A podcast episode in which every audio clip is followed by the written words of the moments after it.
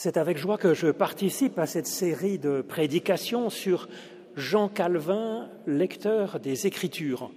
Donc après le professeur François Dermange, le pasteur Emmanuel Roland, je suis donc invité à parler aujourd'hui de, Calvin qui relie le Notre Père.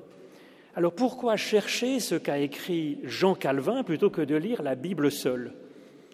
C'est que notre vie en ce monde est si brève que nous ne pouvons avancer que fort peu finalement au cours de notre existence, en sagesse comme en science, de même aussi dans notre spiritualité, dans notre façon de prier. Il est donc utile de nous appuyer sur ce que les générations passées ont exploré, d'en faire un inventaire bienveillant et critique pour garder le meilleur avec reconnaissance et puis ensuite se sentir libre d'ajouter notre pierre à l'édifice. Or, Calvin fait partie des personnes ayant apporté quelque chose dans le débat autour de la Bible, en particulier pour la mettre dans les mains de tous, de chacune et chacun, du plus philosophe jusqu'à la personne à qui il convient que nous aidions, l'aidions à apprendre à lire pour qu'elle puisse avoir accès à l'écriture euh, personnellement.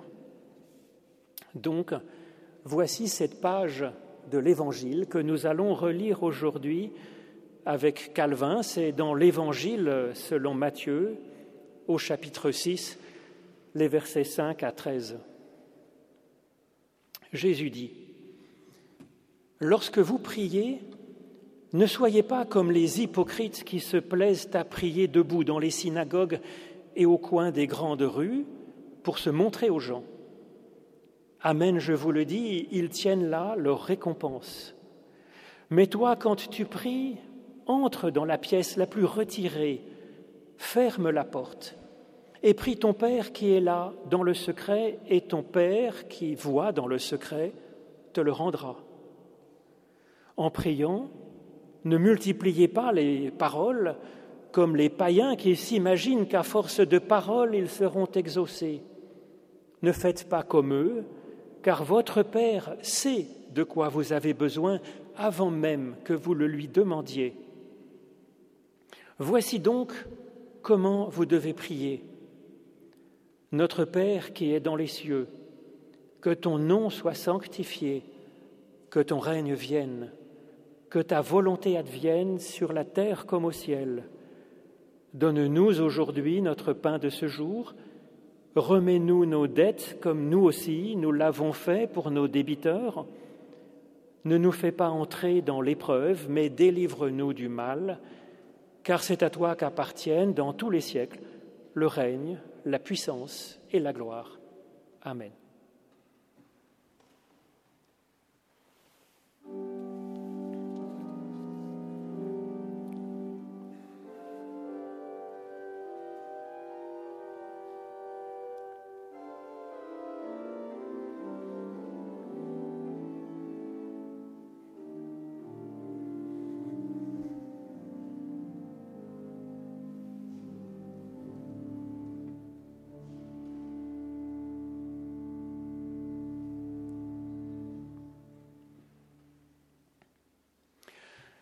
Jean Calvin était un garçon aimant étudier tranquillement dans son coin. À 23 ans, on le voit s'appliquer aux études de droit que son père avait choisies pour lui. Mais sa passion est ailleurs, en fait, dans la philosophie antique et en particulier pour Platon. Il travaille donc ardemment son grec classique et il dévore pratiquement l'ensemble des textes antiques, grecs et latins disponibles il écrit un commentaire extrêmement savant d'une œuvre de Sénèque. En effet, le stoïcisme de Sénèque lui plaît assez, en fait, par cet effort de se protéger du monde en ne dépendant que de soi-même.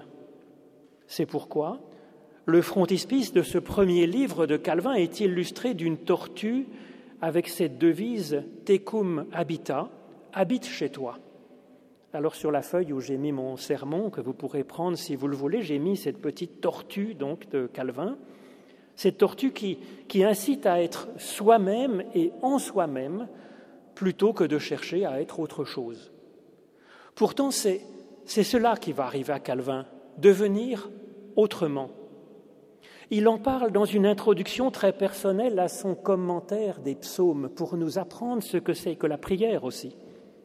Il parle d'une conversion subie, une conversion qui s'impose à lui, une conversion subie et non subite en fait, une conversion progressive et, se poursuivant tout au long de son existence, degré après degré, nous dit-il, de bifurcation en bifurcation surprenante. Et il y voit l'action de l'Esprit en lui, l'Esprit de Dieu. Et s'il force sa pudeur pour parler de son cheminement personnel, sur cheminement qui le surprend lui-même, en fait, c'est pour dire ce qu'est la prière.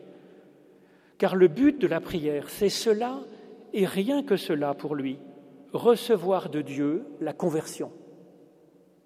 Et cette conversion est aussi recevoir de Dieu la consolation à la place de la misère. Et cette conversion est encore une vocation, une mission qui nous devient désirable et une louange à Dieu pour le monde. La prière comme lieu de notre conversion, de notre consolation, de notre vocation reçue. La prière, selon Calvin, a pour seul objet que Dieu réalise cela en nous. Dieu veut nous le donner, bien sûr, puisqu'il nous l'a promis. Alors qu'attendait-il avant que nous nous ouvrions à lui par la prière? Pour nous donner ce qu'il nous avait donc déjà accordé La clé, nous dit Jean Calvin, c'est d'invoquer Dieu. L'invocation est pour lui le cœur même de la prière. Ce serait presque toute la prière, en fait. L'invocation, c'est compter sur lui et espérer ce qu'il espère pour nous d'un besoin vital. Cette conversion, consolation, vocation, c'est l'œuvre de Dieu quand nous l'invoquons. Calvin en parle avec de fréquentes images, celle d'être arraché à un piège, sorti de la boue, sorti d'un labyrinthe, celle d'être guéri d'une terrible maladie, celle d'être pris comme par la bride retient un, cheval emballé. Il en parle avec émotion de cette action de l'esprit dans la prière. Il dit Il était bien malaisé qu'on pût me tirer de ce bourbier si profond, si épais, par une conversion s'imposant à moi. Il, Dieu, dompta et rangea à docilité mon cœur, lequel était par trop endurci. Avant, en philosophe passionné par Platon et sensible au stoïcisme, Calvin avait le souci de soi-même, le souci de soi, afin de se perfectionner par la recherche de la sagesse, la recherche du bonheur, la recherche de la paix de l'âme, de la tranquillité. Il reçoit de Dieu une autre paix, en fait, une autre sorte de paix. C'est au contraire la fin du souci de soi, qui ne peut en réalité le souci de soi, ni, réellement nous libérer, ni nous donner la paix. C'est l'expérience que Dieu nous a déjà tout accordé.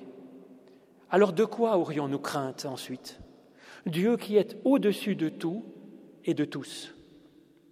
Dieu qui n'est pas indifférent à nos joies et nos peines dans notre existence.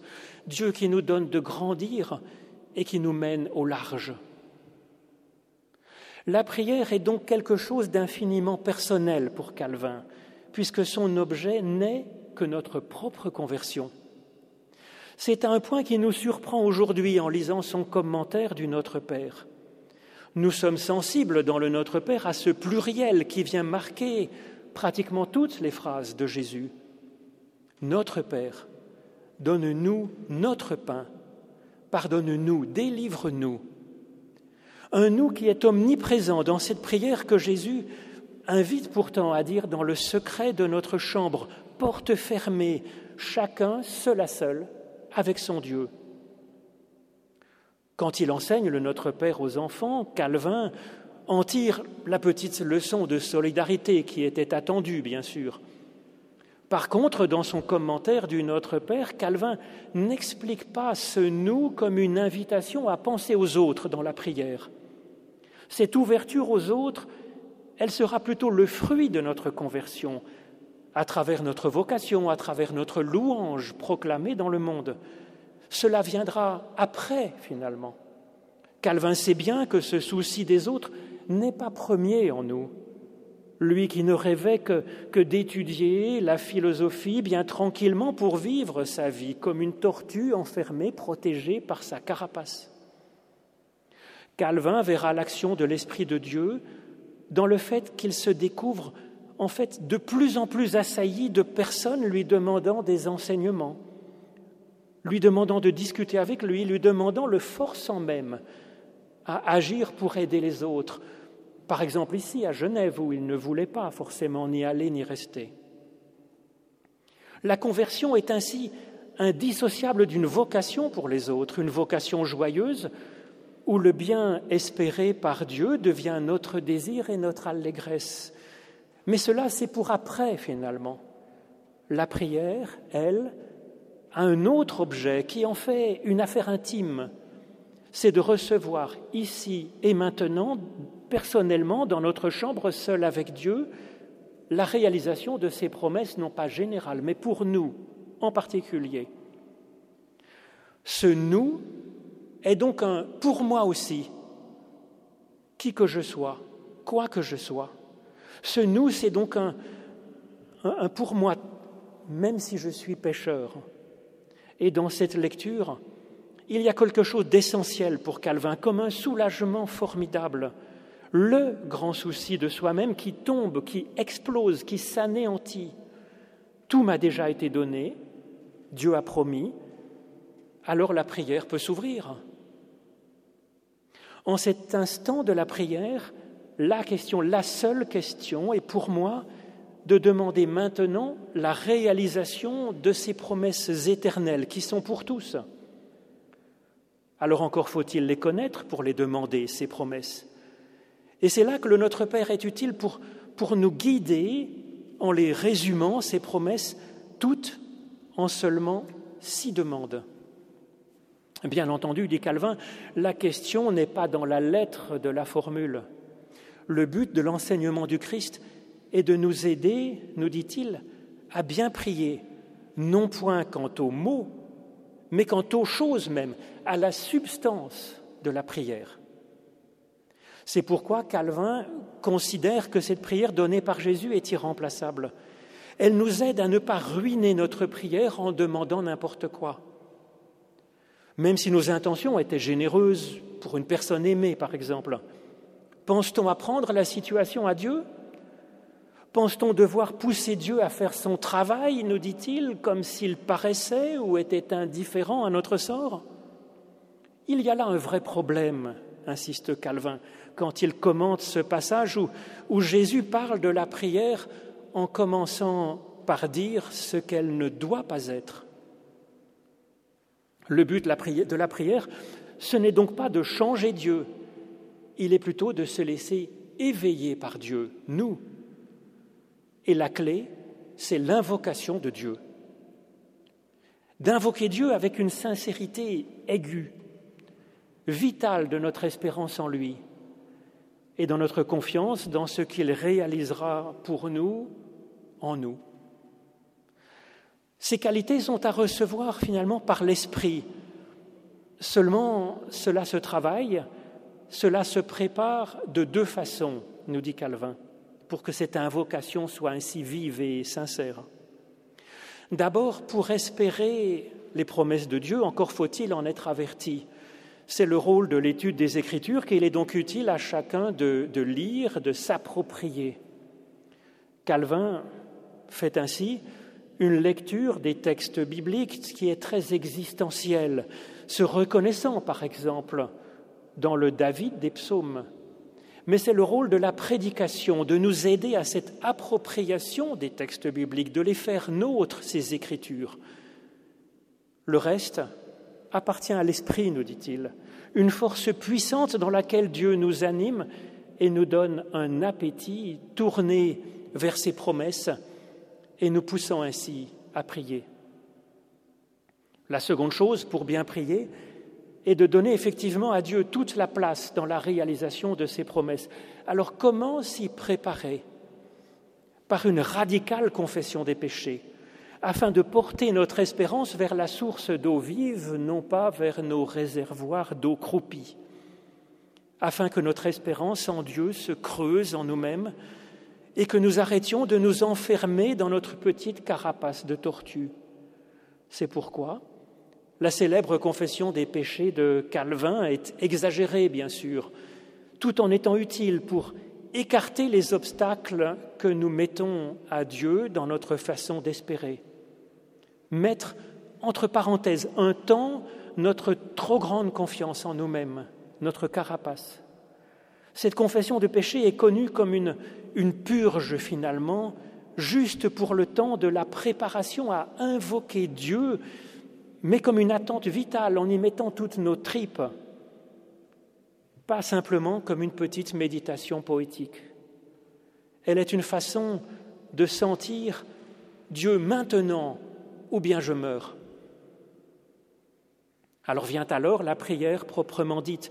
Elle commence par l'invocation, donc, dans ces trois premières demandes qui forment ce que Calvin appelle la première table du Notre Père, en parallèle avec les tables de la loi, et qui nous permet de nous concentrer sur les, les qualités de Dieu. La seconde table, ensuite, nous permettant de penser à ce que nous devons, pouvons attendre de lui. Notre Père qui est aux cieux nous ouvre premièrement à une confiance que Calvin voudrait totale dans sa bonté pour nous. Et pour moi donc, qu'il considère comme membre de sa famille, et puis dans sa puissance incommensurable, puisqu'il est au-dessus de tout. Cette méditation de Dieu sur Dieu est la porte d'entrée dans la prière. Que ton nom soit sanctifié, deuxième demande, nous invite à purifier notre propre théologie de toutes les fables, figures et représentations de Dieu qui auraient pu l'entacher. Cette demande nous invite encore à rendre gloire à Dieu, ce qui ne sera que justice après ce qu'il nous aura donné. Que ton règne vienne, c'est demander à Dieu qui, qui l'ôte tout ce qui empêche l'Esprit de Dieu à agir dans le monde et en moi maintenant. Que la prédication nous prépare ainsi à ce que l'Esprit fera ensuite en nous. Que cela se fasse degré par degré jusqu'au plein aboutissement de notre conversion, consolation, vocation. Que ta volonté soit faite, c'est demander à Dieu de purifier notre désir, que notre adhésion ne soit pas pour nous une obéissance, mais nous motive nous réjouissent. Et donc avec ces trois premières demandes que je vous ai résumées en quelques mots, la prière de la première table du Notre Père, selon Calvin, c'est une méditation théologique sur ce qu'est Dieu et une contemplation spirituelle de Dieu. C'est une attente et c'est une mémoire de ce qu'il fait pour nous. Cette première partie de prière est une ouverture à l'esprit, esprit qui nous est promis, c'est un creusement de, l'intention même de notre prière, dans une attente entièrement tournée vers l'action de Dieu. La seconde table, elle nous prépare à recevoir de façon plus précise son action de Dieu en nous, donc pour nous convertir. Le Notre Père nous concentre donc dans ces trois demandes suivantes, dans cette deuxième table, sur trois demandes et trois demandes seulement. Alors sans doute est-ce le cœur du cœur des promesses de Dieu pour nous? Oui. Et précisément, il y a là une surprise. La première demande concerne la vie, notre vie en ce monde, nous dit Calvin.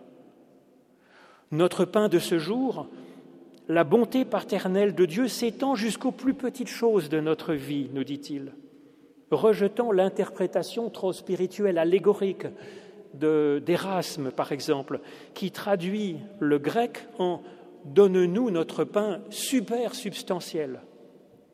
Calvin s'écarte aussi de l'effort des stoïciens afin de ne pas être euh, affecté par les aléas de l'existence. Non.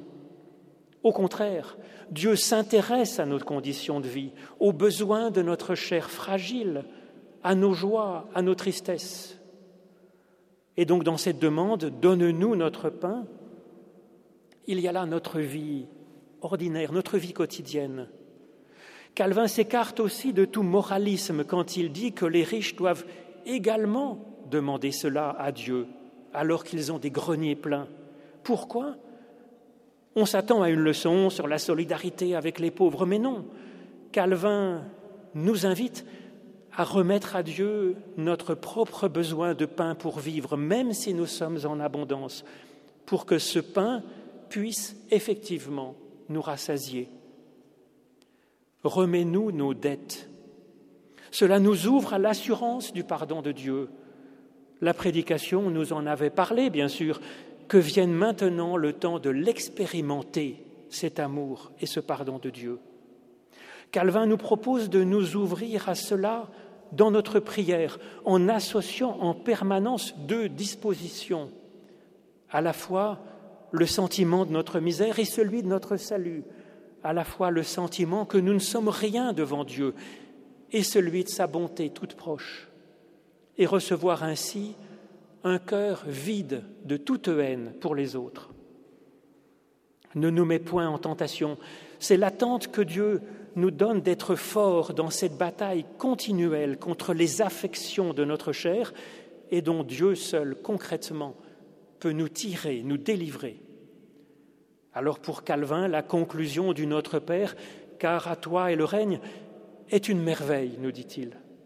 Une louange pour ce qu'il nous aura donné concernant notre rapport donc à notre vie quotidienne, en ce monde, dans ce rapport avec lui, Dieu, et avec les autres, dans ce rapport avec nous-mêmes, notre corps, nos affections, nos désirs, enfin, dans cet immense combat qu'a été notre prière, car c'est rude, confesse-t-il, de prier ainsi, avec des ébranlements, avec des craintes et des tremblements, avec nos cœurs vacillants ou agités d'inquiétude, un combat où l'Esprit est avec nous et où il n'est pas question que nous nous laissions abattre, nous efforçant à prier encore et encore jusqu'à ce que nous sentions, car c'est une promesse, quelque allègement qui nous apaise et qui nous contente.